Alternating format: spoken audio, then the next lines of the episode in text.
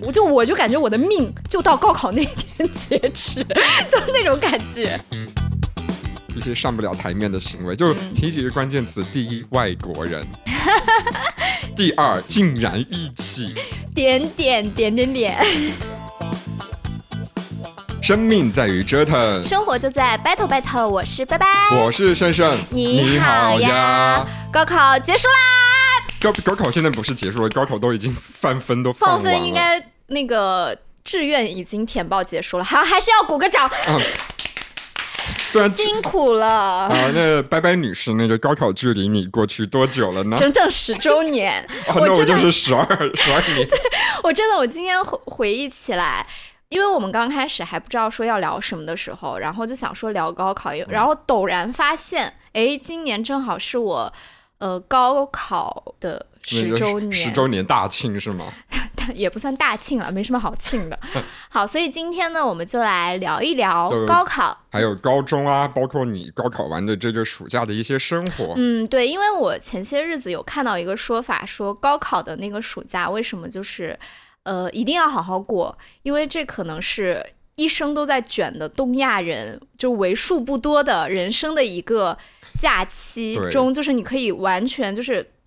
怎么讲无忧无虑的去过吧，就完全可以就是把学习这件事情先抛开一下。对，然后家家里可能也不会说。大部分家庭不会在这个时候，就是说逼迫你说你还要怎么怎么怎么样，就是这个时候你就是你的玩乐是合法的了。啊，对，啊，对，因为这里其实要跟你说一下，那个呃，在听我们节目的，如果你有那个现在还是初中、高中的小朋友的话，你的家长会跟你说一句：等你上了大学就好了，就是对大学高考完就解放。但是如果大学你放弃了学习，放弃的太多的话，其实对你人生未来的人生其实。是一个非常不好的行为，我们先在这里说一下。好，那反正我们今现在先那就先来说这个可以放松的阶段。对，先回到这个合法玩乐的这个阶段哈。高考那年，哎，你我们现在聊一聊就是高考放分吧，因为虽然已经过去了嘛，端午之后已经陆续放完分了。我们先聊一聊，就是我们彼此高考放分，就是你还记得那个瞬间吗？呃，我我当时是这样的，就是呃，我当年。按我的成绩，当时我们一家人预测都觉得我的分数应该就在一本线左右，嗯，就是在左在右就可能。我也是，你应该比一本线高高不少吧？对，我是比一本线要高。接说我我的就是一本线左右。但至于是左还是右，这个就是看那个天时地利人和了哈啊。然后，但是我的分数出来了，应该是四百五十四。嗯，那但是当我在云南省考嘛，当年云南省在前几年就大家综合下来，理科的一本线应该是在五百左右。嗯，所以就是当时我爸妈有点紧张。嗯，他们觉得就觉得离一本线差了差不多五十分嘛。对。然后，但是我当时就我不知道我哪来的自信，我就觉得。一本线应该就是在我的左右，因为我特别有自信，我一定是跟一本线就是，呃，就是你中有我，我中有你，互相交融的这样的一个过程。然后，然后后来真的就是出一本线的时候，一本线是四百五十五。也就是说，我只比一本线低了一分，所以就是放分的时候我反而不紧张，然后公布一本线的时候我有点紧，有点紧张。虽然因为就是虽然我自己内心觉得啊，我跟一本线应该是很有缘分的，但是毕竟比以往低五十分的这个一本线，其实我还是不敢打保票。但后来出来的时候，就真的觉得啊，就一副果然果然如我所料，而且就之后还可以跟你炫耀一下我的第一志愿。录取的那个分数线是五百四十三，也就是说我比一本线低一分，但是比我最想进的那个学学校那个专业高了一分。五百四十三？哦，不是，四百五十三，四百五十三。我心想，那你这差的可是九十多分哎，那怎么进去的？我高一分，商榷就我我比我的那个提档线高了一分进去的。哦，是我我记得我的那个高考分数是当时我跟我爸。呃，就是在车上，我也不知道，我们两个好像是当时我爸带我去哪里旅游，然后正好我们在那个机场大巴上，也是新大，就高考那一天居然还在旅游，然后呃，高考放放放放分那一 天讲错了，放分那天在旅游，然后呢，我爸就来了一句说，哎，你今天是不是高考放分？我想想，哎。是哦，我今天高考放分，然后我就去那个我们那个时候是 QQ 群嘛，然后就 QQ 群里面有同学说网站好像是登不上去，哦登不上去，因为人太多了。哦然后就说大家可以那个打电话查，因为在你高考之后，你不是会有一个估分嘛，对吧？对对对，我当时估的其实是，就是以我我当时是先去弄的历史，就是我嗯最有自信的那一门。你还估分了呀？对，但是你听我讲完，就是我只估了一门，就是历史，哦我自信心最高的那一门，结果答的非常差，嗯就是几乎就估完之后才发现答的自己答的其实我非常差我我。我答不我。我估完，我我对完那个选择题答案，我就知道我答的很差了，因为哦。我过去模拟考的呃那个可能就是选择题，我最多只错一道，但是那个我大概连错错了三道，嗯。我心想完蛋了，就是我我那个时候就觉得说我可能连一本线都上不了，但殊不知，所以我只估了那一门，我其他我其他你估都没有估对，所以我一直到估分，一直到高考放分之前，我爸妈一直问我考怎么样，我都很支支吾吾，你知道吧？因为哦我就觉得我可能考的不怎么样，哦我就觉得我可能就是没有办法达到他们的预期了，哦呃，然后。结果那个分数出来的时候，比那一年我所在地的一本线高出了五十多分。就但是有没有觉得啊，我当时是不是把别人的分安到我我头上了？弄错了吧？然后我就又打了一遍电话，但是那次已经就是打不进去还是怎么样，然后我就发短信又去查了一遍，然后果然是那个分数，然后又去网站上查。确定就是我的分数，然后我后来发现那一年我的历史，我的高考确实打得很烂，嗯但是莫名其妙的，就是我平时不太好的数学和地理，那一次却答得异常的好，哎，就是不知道就踩了什么狗屎运吧。就是本来比如说可能我我只能呃达到，如果没有那两门的加持的话，我可能就是五百二、五百三左右。嗯但那两门一上去之后，我的那个我的那个基础线又被拉回我过去模拟考的那个水平。然后，所以当时 第一反应，拿看到分，第一反应，别人都是哇，好开心，高那么多。我第一反应心虚，你知道吗？就是说，是不是系统把分安在我这里？心虚，但是就是印印象也是很深刻啦，就是那样。然后后面报考志愿的时候也是，呃，我其实没有什么就是理想的院校或者是理想的专业，一直没有吗？我没有，这也是我后面我很想讲的，就是我在高考结束的那个暑假，我陷入了一种接近于那种醉氧状态的快乐，就是很迷茫的快乐，哦就是已经迷茫到有点中毒，就是因为我之前就是一直是那种就。担心自己好像分数会特别差。对，或者是我那个时候就是完全听信我爸妈的话，就说：“哎呀，填报志愿是你高考之后你再想，有的你可想的。”但其实我们当时是考完了之后填志愿，啊，然后呢，从分数出来到我填志愿，只有短短两天的时间，我需要去思考我未来人生的一个方向，你知道吗？是你放分放晚了吗？还是不是，就是因为我们那一年是就是考完之后再填的志愿，谁？呃请问谁不是考完因为之后，因为因为之前是就是你要先填志愿，然后才知道分数？对，才考。从我啊很早之前，我那一年就已经是吗？因先知道为因为我分数再因为我之填志愿了。前听人讲，好像说对，很早之前是。然后，所以就其，但是我之前你要想啊，我是一一直没有想说我将来要做什么，我就嗯我就感觉我的命就到高考那一天 截止，就那种感觉。所以就后面我就完全没有想说我到底要填什么志愿。后来我为什么就填了我所在的那个志愿，就是因为我耳闻他不用学高数这个东西。啊，就是你，你最后选择那个，哎，是哪个学校来着？，对我选择首师大，首师大。最后选择首师大是因为这听说他不用学高数对，听说我那个专业他不用学哦高数，然后再加上他又在北京，心想啊，那好吧，就他吧。然后哦听着好像也是师范嘛，啊，很嗯厉害样子。但是我进师范念了一个非师范的专业，我是那个。我我我其实挺诧异，就是你高，所以就是你整个高三期间，大家都不会说，呃，有就是班上会贴一大张纸，说我的志理想分数是多少，然后我的那个想以后想考的是哪个学校。没有哎，因为我觉得我们班的老师吧，可能也是怕我们心理压力太大。就没有进行这个环节。对，哦，我当时是说我要考那个中国传媒大学，那中国传媒大学你起码要比一本线再高个四五十分，所以相当于我跟中国传媒大学可能至少差了八九十分的样子嘛。嗯然后我最后虽然呃，考到的是重庆工商大学，而且是个二本，但是我最后学的还是新闻学，还是跟传媒方向有关的。对，还是跟这个相关的。然后这里有一个小插曲，我前几天刚好因为工作的原因去了一趟中国传媒大学，嗯然后其实当时去到那里是有一种哦，原来这就是我当年想考的学校。嗯我采访，因为那个工作也是需要我去采访一些同学，嗯就采访的时候，就是那些同学给我的那种感觉和反馈，就他们整个说话的方式，就的确，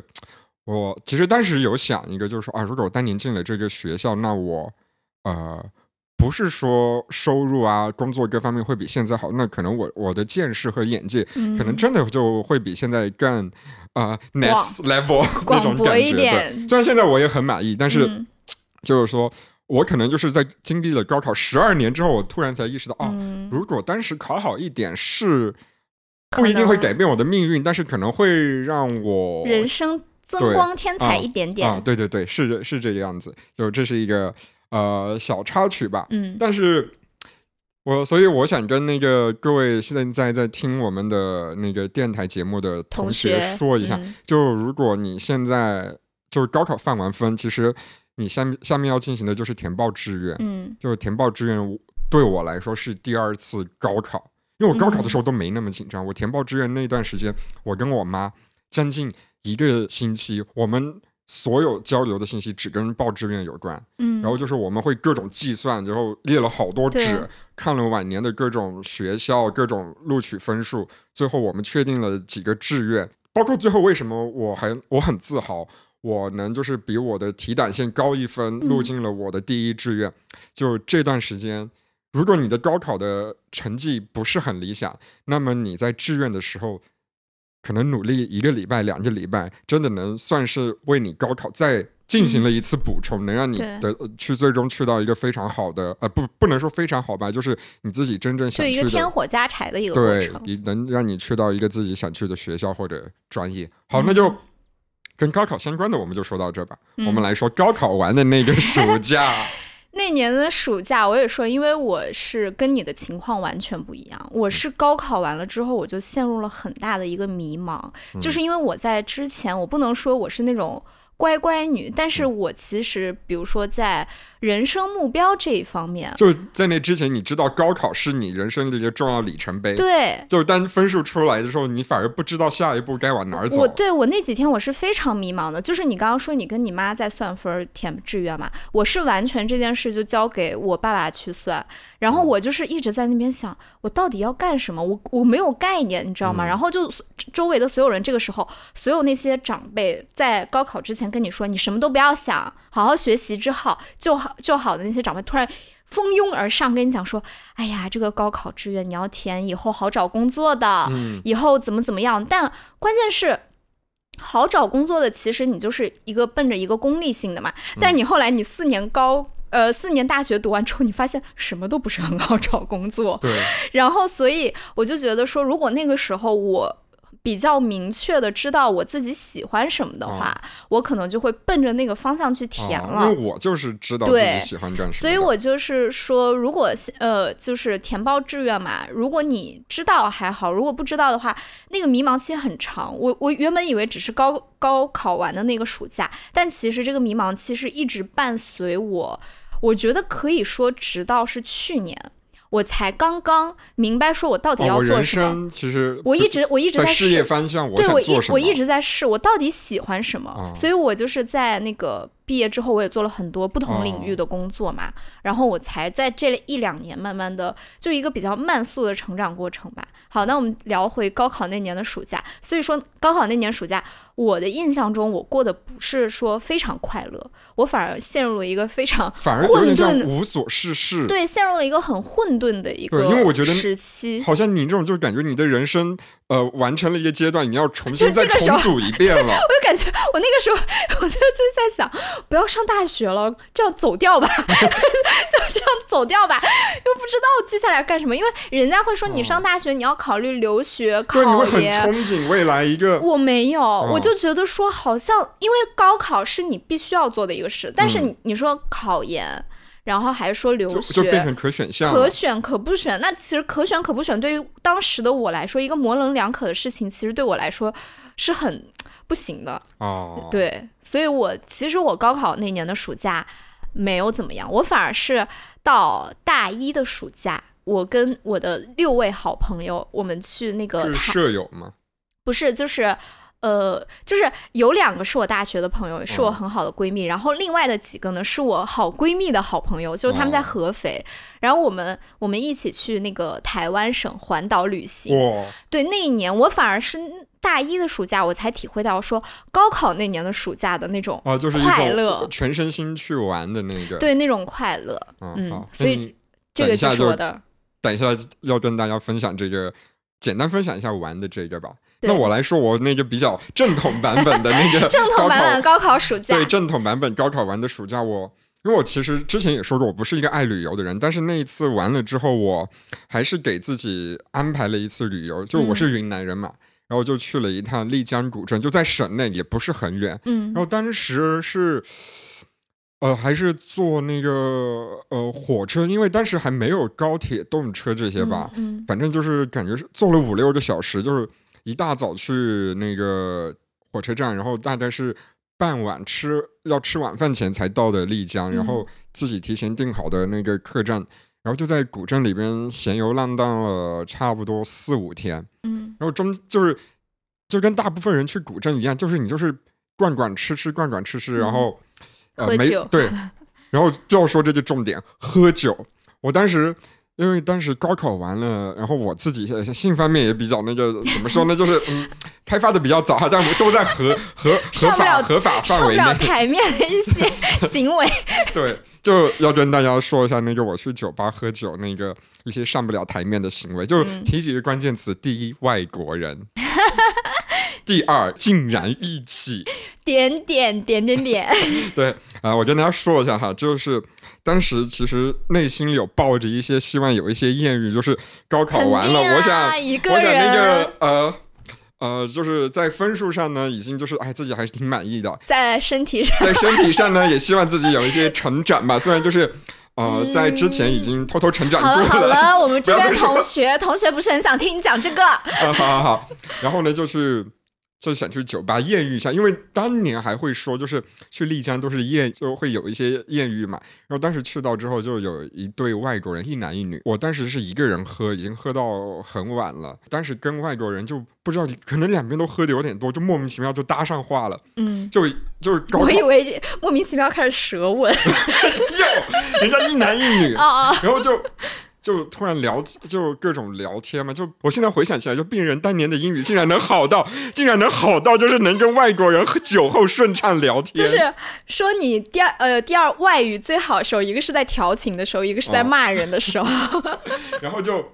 聊到后边的时候，然后我们发现我们的酒都喝光了。嗯，然后当时我们就说，哦，就再叫一批酒吧。然后那个外国人说不用。我说那我们该怎么办？你知道吗？就是当时已经很晚，可能已经两三点钟了，酒吧里面没几桌了。然后他就直接去隔壁人已经走掉的桌上，把人家喝了一半的两三瓶啤酒直接拿过来。天然后我们就！当着酒吧老板的面在那直接喝那几瓶这什么掩这什么掩耳盗铃的行为？就感觉就是，我突然意识到，我现在回想起来就觉得，我那时候是刚高考完，然后肯定是身上没多少钱嘛，嗯你嗯，不好给家里要太多钱。原来那群外国人，那两个外国人，感觉也是 刚穷逼吧毕业，刚刚就是也是穷游。对啊，就是就。所以其其实没有什么就是桃色的艳遇，就是我我现在回想这件事情会觉得非常扯，就是跟两个外国人在酒吧里面里面喝喝剩下的啤酒，关键是他还不是那种剩的特别多的，就可能底儿，对，就剩了个点儿。就是比如说每一个哎都上个平底儿，然后给它聚在一起，对对对，我们还这样。做成就聚在一起，而且哎关键是我特别记得，就嗯当那些酒聚在一起的时候，它都没气儿了。所以你们就是在喝大麦茶。对对对就觉得啊，哎，但是也很妙哎，就这种经历，因为你想你现在不可能再做出这种事了嘛，对吧？也就是学生时候穷，加上确实是不知道幽门螺旋杆菌的危害的时候，最近每年体检就特别关注幽门螺旋杆菌怎么样。才会做出这样的事情来。你到现在就是不行，这我们这期的标题就是男主播年轻时候竟然在酒吧干出这种事情，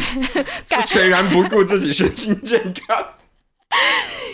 好，但是我觉得也很妙，就是嗯年轻的时候，真的就是要十八岁、十十七八岁、十八九岁才可以干出你这样的要做一些。那么就是肯定是成年人不违反道德、不违反法律，但但是又是有那么一点很出格的事情，比如说忽略你的油门螺旋杆菌。好，好的，所以，所以你刚刚聊到了，嗯呃，你在丽江嘛，嗯对吧？然后，那我就说一说我我我我比较接近高考结束那个暑假的那个玩乐体验，就是我们去环岛旅行。嗯当时其实这个也很妙，因为我跟我另外两个闺蜜，我们是大学同学。嗯，有一天我们是怎么聊到呢？就上课的时候，老师在上面讲课，这不是一个很好的行为啊，大家不要模仿。上面讲课，我们在底下传小纸条，大学上大学还要传小纸条，大学时候直接讲不就行了？或者直接手机呀、信，没有，我们不知道为什么，我们当时很 old school，你知道吗？就是就三个人坐一排传纸条，然后不知道因为有一？个人说，哎，我们要不要去旅游？我们说好。然后说，那我们就去那个台湾省去旅游好了。我们当时就是想说，只有我们三个会不会人有点少？然后不知道为什么，就是我的其中的一个闺蜜，因为她是那个合肥人嘛，就薅来一帮她的大学同学。然后当时他的大学同学呃，不是她的高中同学，哦哦哦然后她的高中同学又薅来她的初中同学，等于是我们七个人，其实子又游子，子又有子，其实我们七个人可能就是有大部分的人就是都没有见过面的，哦但是就莫名出其妙出现在一个群里面，然后大家一拍即合，说好，那我们就去。结果就是真的就是高考的高呃不是高考完，就是大一的暑假，然后就去了。然后我记得我们大概七个人嘛，我们可能是环岛，大概定了有八到九站。然后呢，我们那个时候就是花少三还没有出来的时候，我们就是已经走花少的模式了，就啊开始每站一个导游，嗯，就是这个样子。然后中间也是不免一些小摩擦啦，但很啊，很快就和好。我我所以我觉得还挺妙的，因为我们那个算是。呃，就是有一些人真素未谋面，然后居然可以一起去旅游，然后还还摩擦来说不是很多，而且其实留下了一些，我觉得大家朋友一起出去旅游的一个呃体验，就是说你们会留下一些只有你们知道的梗。就是哦我们那个时候是从先从那个合肥飞厦门，厦门再飞那个台北，嗯，然后呢，当时在厦门的时候，就其实很无聊的一个事情。然后就是说，比如说你看看天，你再看看谁谁谁的脸，其实现在讲来没什么好笑，但是就是你，对我们没还现在还对，现在没有没有什么好笑，但是当时就是那个当下，就不知道为什么一群人在厦门的街头在那边爆笑，你咱们看？看天，再看看另外人的脸，对，再看看，比如说某某某的脸。就是现在想来也没什么好笑，但是不知道为什么那个梗就一直贯穿在我们整个我现在已经考虑这一段要不要剪进节目里了，这在说什么？对，反正就是就是那那一趟下来，确实是玩的很好。然后我们记得我们那个时候去垦丁，垦丁因为它也是海边嘛，对，然后我们当时住在一个民宿，它有点像是那种呃平层的小别墅，它还有个小院子。嗯，然后那个老板也是很热情，问我们说：“哎，你们要不要那个烤肉啊？晚上？”我们当时就觉得，我天啊，这老板好好，还给我们烤肉。后来把价目表 拿给我们，就是我刚想问，难道是不要钱的吗？要钱，人家有那个价目表，然后哦我们当时也想说，哎，还合理，因为你知道七个人，嗯他分摊到每个人身上，其实那个钱都是很少。比如说我们那个时候包车走，就从台北之后，大部分都是走走那种山路、海路嘛，嗯我们就是包车走。我们大概包了半个岛的车，其实最后每个人平摊到每个人身上才两百块钱而已。啊，那那其实性价比便宜很高、啊。对，但是你想，七个人一下下来就是一千四，其实、嗯但但是平摊下来就很合理。然后呢，我们烤完肉之后吃完之后，那个老板很好啊，还帮我们烤肉。然后我们就说，我们当时还在想说。他这要不要收服务费啊？就是你知道，他跟我说：“哎呀，不用啦，都算那个里面。”然后后来吃完肉之后，他还跟我们说：“哎，你们要不要去看那个野生的那个鹿？”我说：“鹿鹿什么鹿？土鹿吗？就是我们我他说哦的是那个肉的那个鹿，不，他说的是那个动物的那个对，那个、哦那个鹿，我们哦以为是走的那个鹿，我们心想，我们面前不就是鹿吗？后来人家就带我们去走那个，就是去看那个那个野生的鹿嘛，哦，反正就是很好的一段回忆啦。然后也是花了一些钱，然后体验到了大大的快乐。哦，花了一些钱减，体验到了大大的快乐。对，所以我就想说，其实现在现在也有啊，现在很多高中生暑假嘛，他们也会就是相约，要么是跟像你一样，就是一个人背包啊旅行，要么就是跟我当年一样，就是大家一起去，就是呃玩一玩组团旅游。然后像现在不是还有一个就是名词，你知道吗？叫特种兵旅游。哦，就是感觉就是甚至一天就要去一两个，城这个就市的那一种，是大学生特种兵，这个这个我接受不了。对，因为那个确实是需要一个你非常好的体力阶段，就比如说你不惧怕幽门螺旋杆菌的 那个阶段，他们也要到处去捡别人剩下的东西 没有？没有没有没有。然后就我不知道现在，然后我其实上网去查了一下，你知道我我有去查，我说现在大家高考完都去干什么？因为我发现现在小孩肯定选择比我们那时候要多很，多、啊。我也觉得应该多。比如说，他们可以去看演唱会啊，甚至其实这两年又开放，也也可以出国玩儿。嗯然后呢，可可能就是再不济，也就是在家里面，其实也可以追剧、看小说之类的。嗯但是你知道，我在网上搜索的时候，我就看到一个很烦的，就是一套东西，就是高考之后的那个暑假你要怎么做，就列了一堆，就是那种 怎么讲，你要什么学习，就是还要继续提升自己对，就是可能不只是说什么背单词嗯。这种学习，而是说你要报个班，你要报班什么，你不要荒废。然后我其实很想说的是，就是我觉得完全没必要。你这个暑假你就是可以好好荒废的一个暑假，就是就是我特别觉得我们东亚人真的是从小已经卷到大了，就是就觉得快乐有罪，这这这两个月至少两个月的 gap 是你这辈子再也尝不到的了。对，我觉得就是这两个月我不管你考得好，考得不好，你以前是一个学习好的，学习不好的，这他都已经两个月过去了，就交给自对，己。就交给自己，就是。我觉得你当然你你想说，我就是你要想提升也行也可以，但是但你不能说有但是你不能有一种就是说，哎，别人提升自己，我在这边躺平，就每天在这边吹吹空调，然后吃吃西瓜，是不太好。对你不能把你在这段时间的享乐有一种负罪感。对，不要对享乐有负罪感。我觉得这也是，我觉得反而这个是高考之后你要学习的一个很长久的一个命题，嗯就是不要让你的享乐变成有负罪感的一件事情。而且我我特别想说，就是刚刚说到学习提升，还有一种学习就是生活技能学习。这很多时候很多同学会在这时候选择学车，嗯，其实我非常不建议，因为你大学完了的暑假、寒假有的是时间，因为你大学完了的寒假、暑假，你也是没有作业的，对啊就是偶尔可能有那么一两篇要在那个暑寒暑假期间完成的那个小小论文，嗯其实也是非常简单的。那个时候去学。呃，去学车完全来得及，特别现在大家都只学 C 嗯 C 一自动挡的，其实非常快的。包括哪怕你现在，我我们现在就是很多同事，就可能年纪跟我差不多，三十岁左右的，还在学车，我工作期我都还间，没有学，对，都来得及，就是没必要呃，这个时候非得学车，哎，除非你家里就是说，哎，你上大学我就给你买辆车，那你那你是要去学习最好学一下，最好学一下 啊，然后还有就是那种兼职，我觉得不完要全没必要。对，要。我觉得就是为什么就是其实会有一种紧迫感嘛，就是嗯大学之呃不是高中之后，你总觉得说你要快速的跟这个社会接轨。或者说你要马上成我为这个们现在家里能赚钱的对我们现在过来人告诉你，就是这个社会吧，你不跟他接轨，他也会接上你，对他也会他也会就是过来接上你，对，而且就是不要去做一些。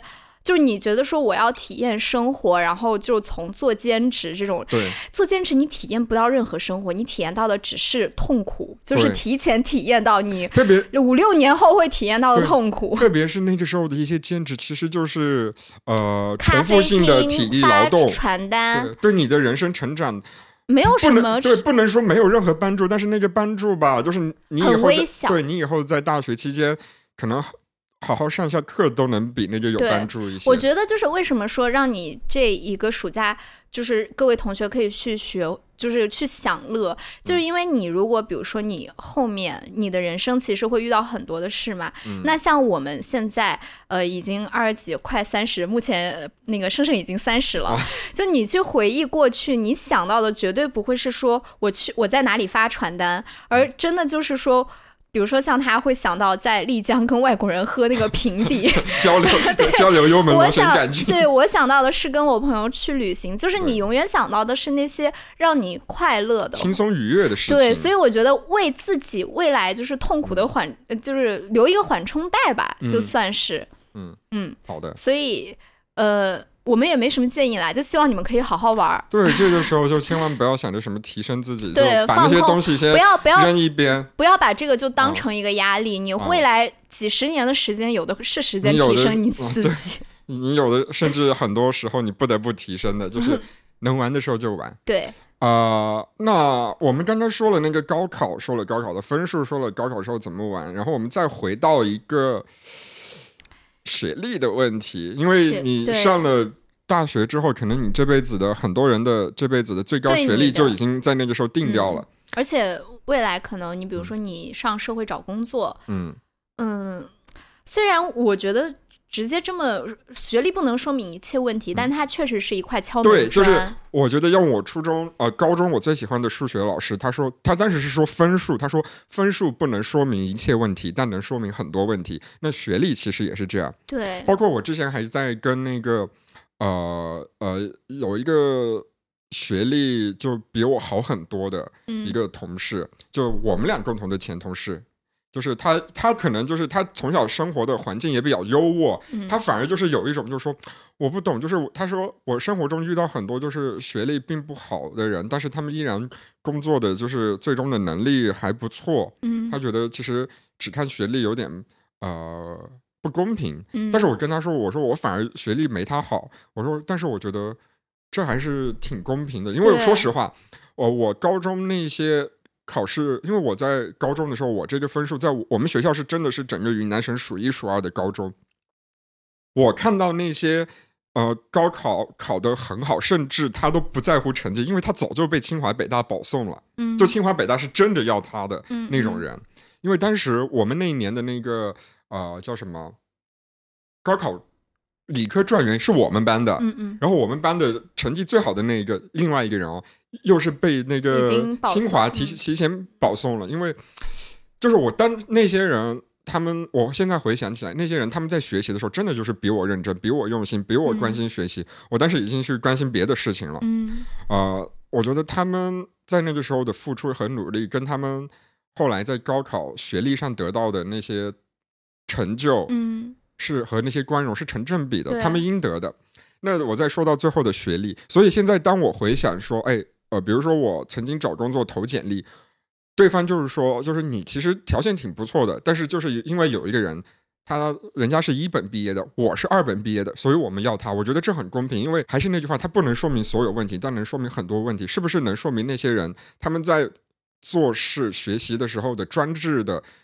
可能性会比我高？嗯我觉得这是一件非常公平的事情。嗯但是我们我也想说，就是你后天的努力也是能适当打破这些壁垒的。是可以打破这些嗯壁垒的。那一本院校的同学要来说一下，其实我是很想说，因为你刚刚说的我们的那位前同事嘛，他因为我觉得我们两个比较相似的一点，就是我们都觉得说学历它确实是可以说明一些问题的原因，嗯在于我们两个都是小镇青年，对对，就是对于我们这种小地方来的人来说，高考确实是一次真的完全，我毫不夸张说是可以扭转你人生的一次就是契机。嗯，但是你比如说，对于一些可能大城市，然后家庭条件本身还不错的人来说，高考也很重要，但是可能没有对于我们这种就是完全就是翻天覆地对的。它对我们的那个作用力会非常大，可对能对他们来说没那么大。我甚至我那天还在想，我就是在回忆嘛，我就说嗯如果我高考没有考那么好，那我现在在干嘛？我心想我应该再生二胎。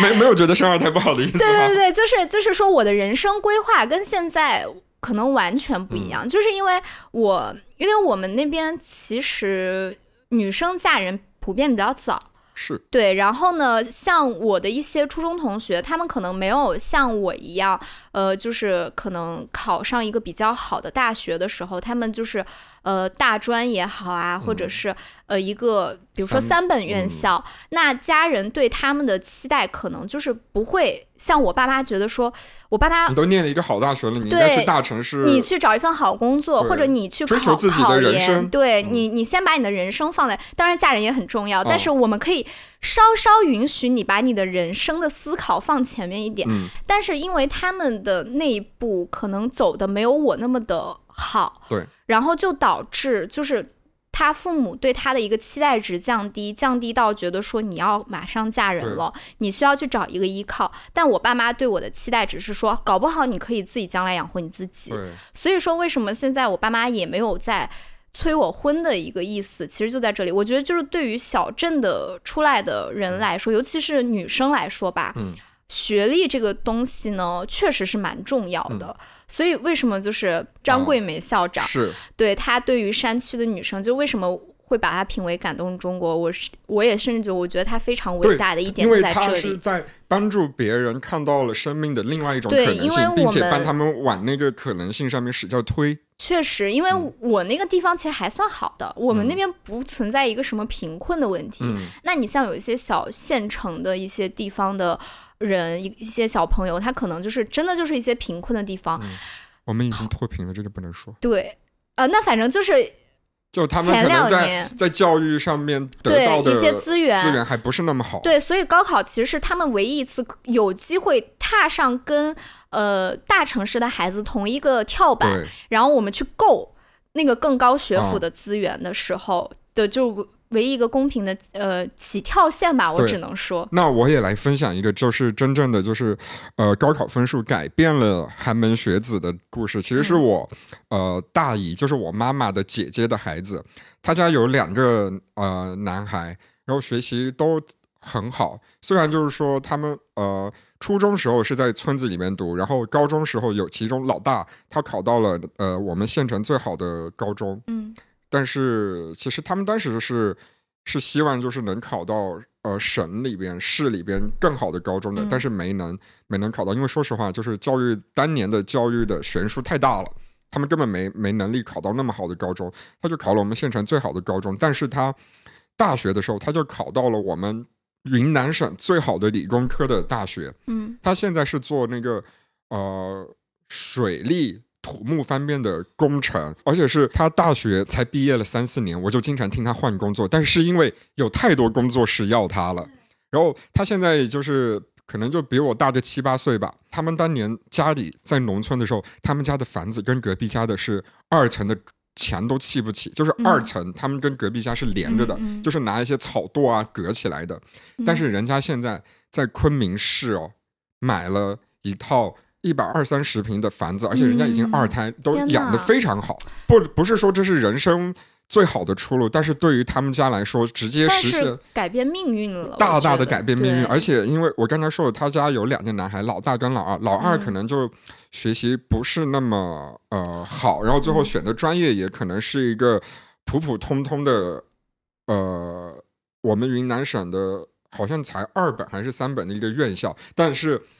老大的能力甚至能让老二，他带着老二直接进入了这个行业，让老二做相当于做他的合作伙伴，把老二家也带到了昆明。那真的是很。所以就是我想告诉大家的是，呃，包括我自己，如果我再回到我的小县城，我说实话，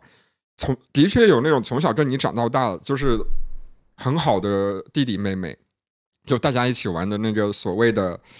从小一起，就是怎么说？我本来想说青梅竹马，这就不太对吧？不太对，就是一起长大，对，从小一起长大的孩子，但是因为他们的确学习不努力，是真的很，他们就是很贪玩。嗯，你现在在跟他们在一起的时候，你觉得感情上你是会跟他们怀念小时候大家一起很好的，他们对你也是那个，呃，很好，就是很真诚，小小小小镇的那种江湖义气在。但是你发现你跟他们在一起交流的时候，你会发现他们的生活。每一年他们跟你说的事情其实都是一个版本，只不过换了几个人而已。就比如说我今年跟他好，明年跟他好，今年谁跟谁离婚了，明年谁又跟谁离婚了。就他们的圈子就被永远禁锢在那个小县城，嗯，就是几万人的小县城里了。嗯，但是我不是说我有多牛，我也不敢说我比他们幸福。但是，呃，怎么说呢？你就因为我考了一个外地的，呃，在在直辖市的一个。大城市的大学，所以我有机会见识到更广宽、更宽广的天地。对你把你的人生走成了旷野，而不是轨道。对对对，而且我可以很明显的感受到，就是我说的那些呃小镇上的朋友，呃，他们在过的生活，其实我跟我妈有说过这个事情，我妈就觉得就是说，呃，他们不是不幸福，他们呃也挺好的，只不过他们过的日子是幸福的定义其实就是不一样的。对，但是我妈说，他们但是他们的幸福跟他们的上一辈是没有任何区别的，他们只是把上一辈的生活再过了一遍而已。对她说，但是我妈就说，呃，你不一样，你你的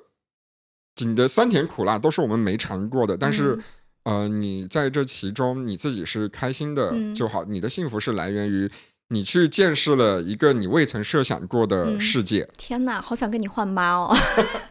我妈就是，你为什么不过得跟我们一样？你看人家家小孩啊，现在生孩子，我妈前两天还跟我说说，前两年我还可以说我在你这个年纪。我都已经生你弟了，现在我说不了这话了，因为我在你这个年纪，你弟都已经要上幼儿园了。对，但是没事啊，你们家有嗯弟弟，弟弟弟弟应该，会很不不聊了，这。又是原生家庭的问题，不聊了哈。然后就是呃，刚才我们其实说的是寒门学子的问题嘛，嗯那其实呃，人生就是有。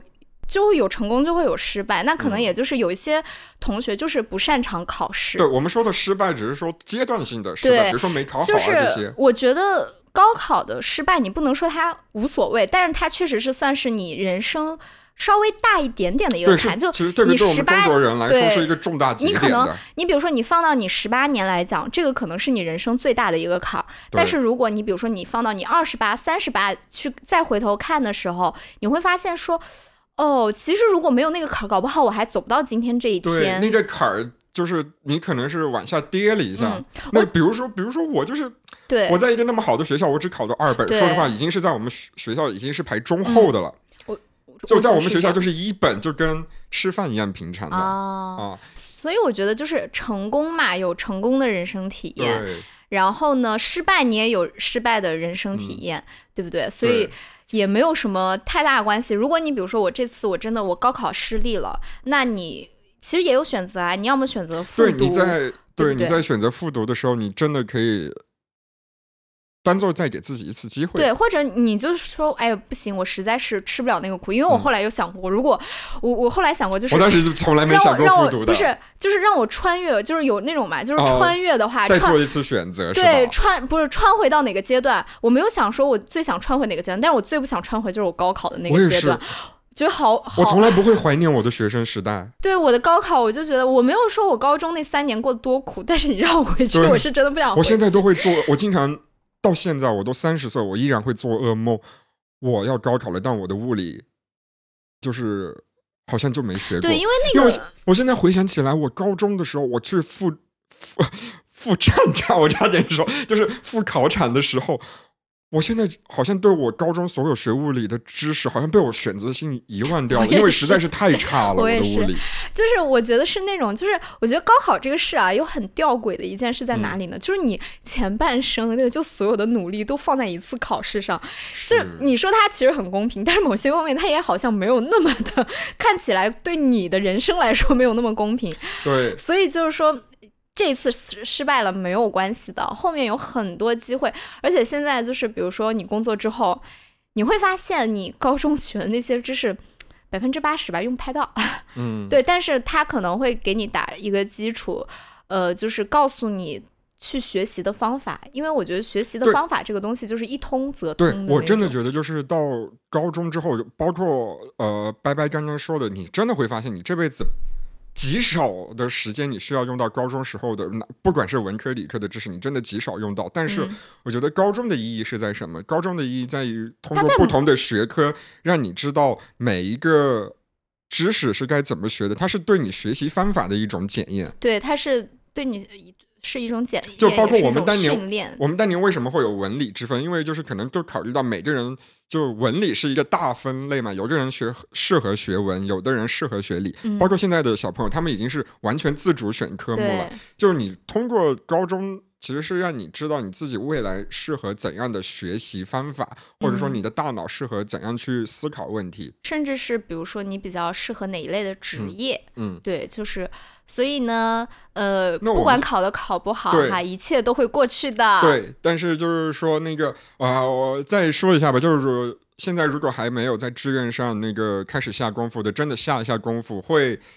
呃，他不一，它带带给你的那个未来的影响和成就，说不定真的就跟你高考那个分数一样重要。嗯，我那拜拜有什么建议吗？我先说一下吧，哈，因为这个问题是我突然提出来，好你拜拜可能不知道。我真的我的志愿完全就是我嗯爸在，呃，我的建议是，就是首先，如果你从小到大已经有一个明确的兴嗯趣，并且那个兴趣，呃，似乎是你们家还能支持一下你的话，那你尽量往你的兴趣上学。因为我从小到大，说一个比较呃搞笑的事情吧，就是大家知道，呃，初高中时候大家都会偷偷去网吧玩电脑，对，然后我高中时候去网吧，我是开一些比如说剪辑啊、录音的软件在学习。所以这就是我现在在这方面工作的呃一个原因，不是说我不爱玩，呃，是不是不爱玩游戏？是因为从小我就觉得这些东西就是我的兴趣所在，所以我就是大学的时候选，嗯我真的就只有一个要求，只要它是传媒类的，嗯什么样的广告、新闻。或者说广电，我都愿意去学。嗯所以就是说，如果你真的有一个从小就已经展现出来的兴趣或者小天赋的话，嗯呃，往那个方向选一下，我觉得呃不太可能出错。嗯嗯呃，就呃还，然后第二点，我真的觉得去尽量去一个大点的城市。但你的，比如说你要选的这个专业，在几个城市都有，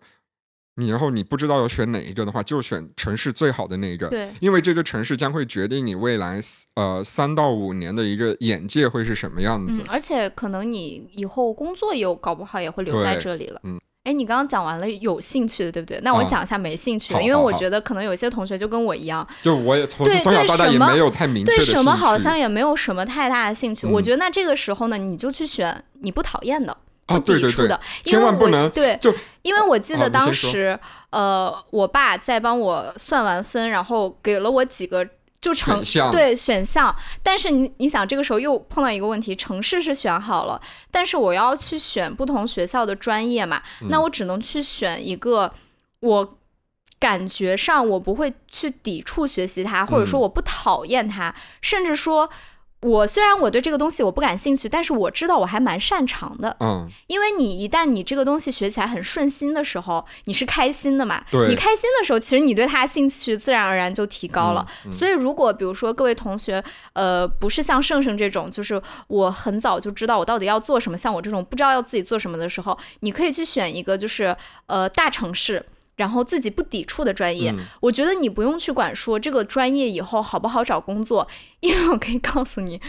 我我不能说理科啊，因为理科嗯可能专业性比较强。它的壁垒比较强。对你像文科专业哈，我们俩都是文你，学到后来学着学着，你会发现，天下大这些同。对学文科的人好像最后都是那么几个岗位，包括我后面工作的很多技能，什么剪辑之类的，都是我工作的时候才学会的。啊所以就是没有关系，你去学一个你不抵触的专业，然后在那个城市里面多走走逛逛，然后多嗯接触一些人，也是很好的嗯学生体验。对，哎，拜拜，知道最近那个张雪峰老师有评论过什么？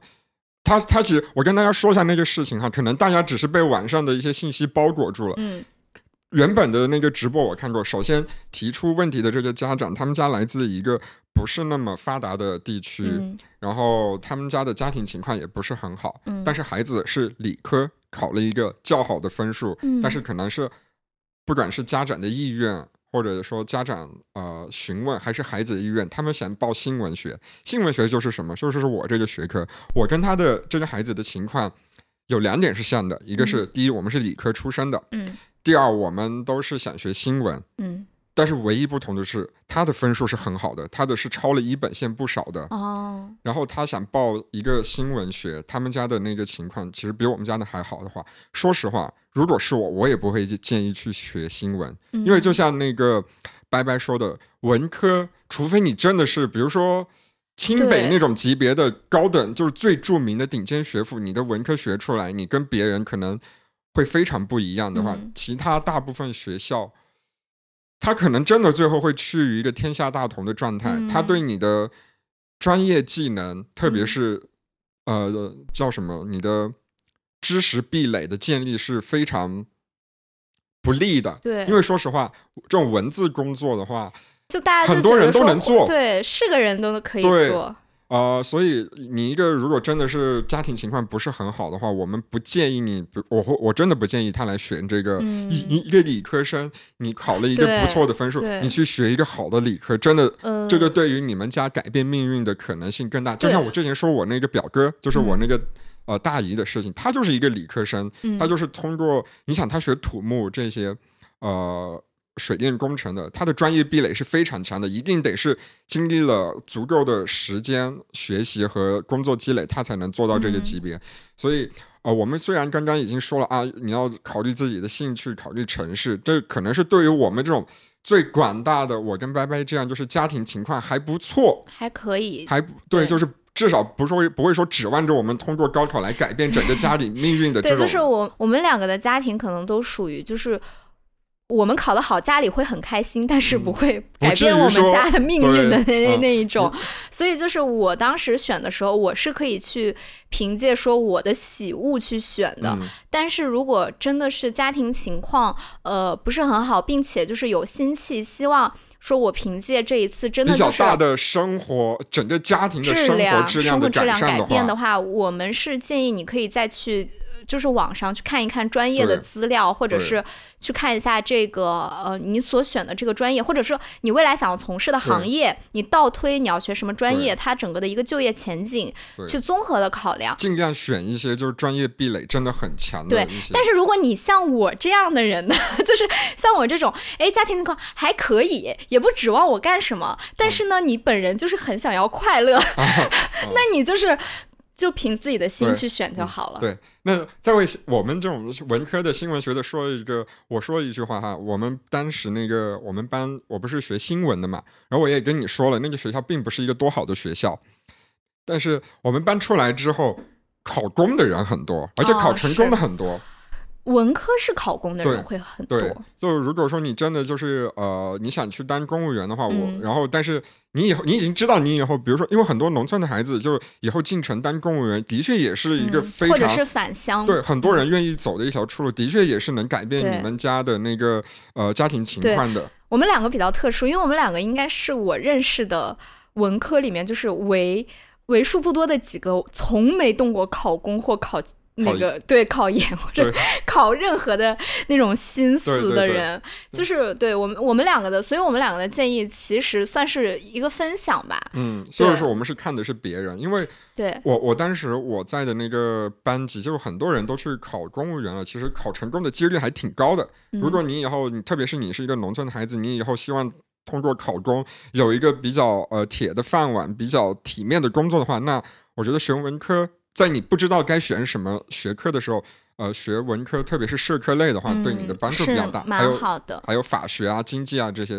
其实都是比较好的。对，没错。嗯呃，然后最后来到一个非常温情的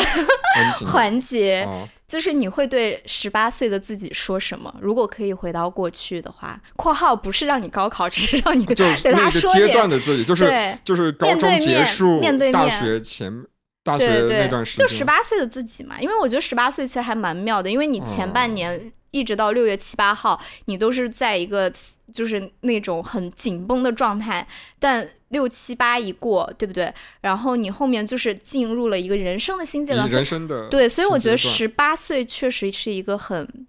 我我我这么说是我自己的感受，嗯但对我来说，十八岁是一个很分裂的一个阶段。就前面我是一个处于一个很有目标的一个状态，对，很有而且有目标性的一个嗯状态。到后面我进入了一种无目标性的那种迷茫的，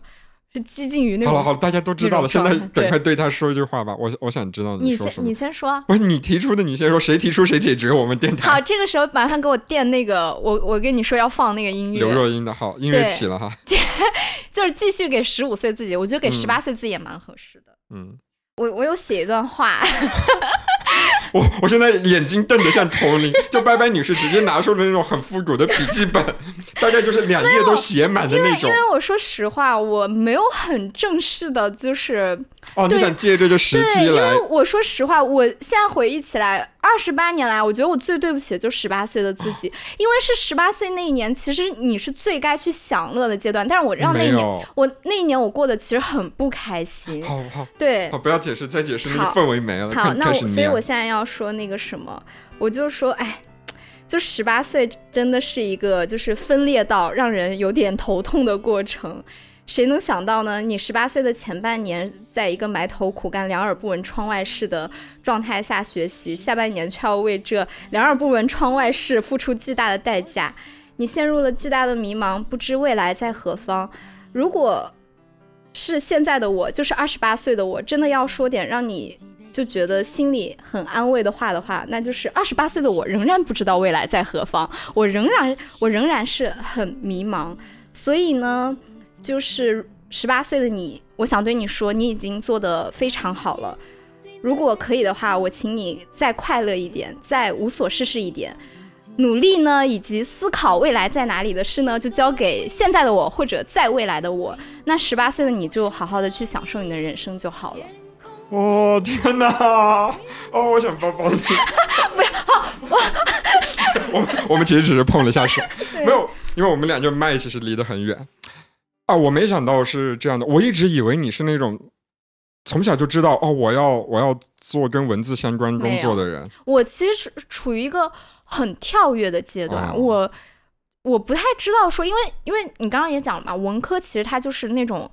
就是就因为不是那句话吗？就是它并不是一个文无第一，对，文无第一，武无第二嘛。对对对。那你说，其实比我写的好的人很多，比我会写人很多，我到至今我都还不确定，说我到底是不是可以一直在文字这条路上走下去。所以其实我觉得。我觉得对于二十八岁的我，就已经经历了这么多坎坎坷坷的，我依然没有一个明确的。所以我觉得十八岁的我自己对自己有一点点太苛刻了。就你完全不需要在那个年纪弄懂很多事情。对，你因为因为现在我还是很迷茫。对对对 对，我真的觉得，包括我也是三十岁的也这样。我觉得我三十八岁的时候，可能还会把这个问题交给四十八岁的我，然后一直带到入土。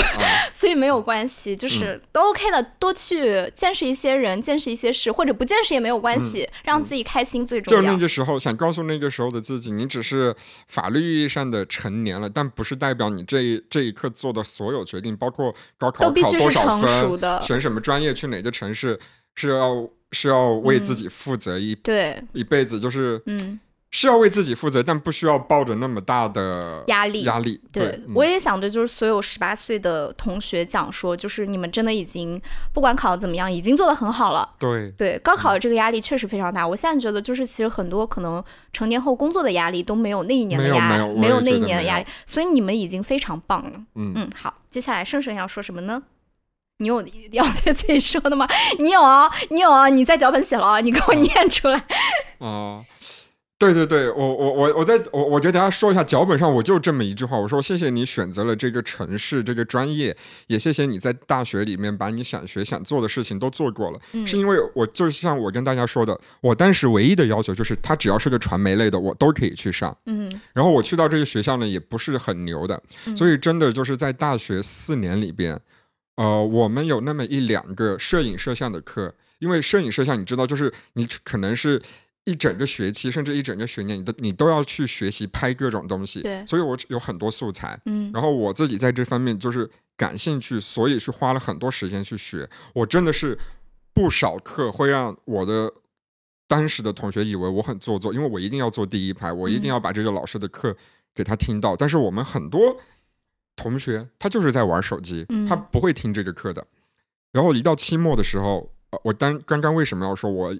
就一年拍了很多东西，是因为我们班上有不少人，他们所交上去的那个期末的作业，其实是我的。从你的素材里，对，就直接找我要了。甚至我直接是拿了一个 U 盘，我说谁爱拿谁拿，你们自己就是确定好，就不要拿重了就行。我我已经到了不在乎的阶段，但是我真的把那些学好了。我后来，呃，包括我呃来北京第一份工作是一个做音频的，然后后来我又现在是做视频的工作。就是说，我的专业其实跟这些不是强相关的，但是我依然能接上啊，去也是大学时候的积淀。对，其实就是说我该上的课，呃，自己感兴趣的东西，我为他付出了，那我现在的确是得到了这些回报。嗯，所以我就想，所以我会说，谢谢你在大学里面把你想学想做的都做了，因为有一些不想学不想做的，我的确也没做。好，那就是说，呃，可能还是跟刚刚。给大家的那个意见相关吧，我也谢谢我选择了这个城市，因为我当时是去重庆，我觉得去重庆是它不像我现在所在的北京这么呃节奏这么快，压力这么大，但是它相比我的云南呃的确又是它毕竟是一个直辖市嘛，嗯，我能见识到的人事物还有整个呃城市的环境又的确是更上一层楼，所以就是它让我见识了一些，它它是我成为现在的自己一个重要的跳板的城市好和学校，所以我也谢谢那个时间我在那个城市的生活。嗯就可能我们最后还是想给大家告诉大家，就是不管那你高考完了那个暑假。放松一下自己，因为这并不是决定你未来人生十几年的一个阶段。对，嗯所以没有关系，嗯就是该怎么样你就怎么样，让自己快乐去吧。对，就现在选好学校的，就等你的录取通知书，反正大家都一定会有大学上的。对，然后不用担心。嗯，先好好玩，然后就祝愿大家在呃呃一个多月之后的大学生活里面就没有那么快啦，啊。两个月。哦哦对，就祝愿大家在未呃在两个月后的大学生活能就是再次开启自己人生新的一篇章吧。对，拥抱新生活。对对对，好，那今天的节目就到这里啦，生我来结尾了，是我来结尾啦。好，生命在于折腾。生活就在 battle battle。我是拜拜，我是胜胜，拜再见。拜感谢十八岁自己。嗯，我也感谢他，我也感谢他，嗯。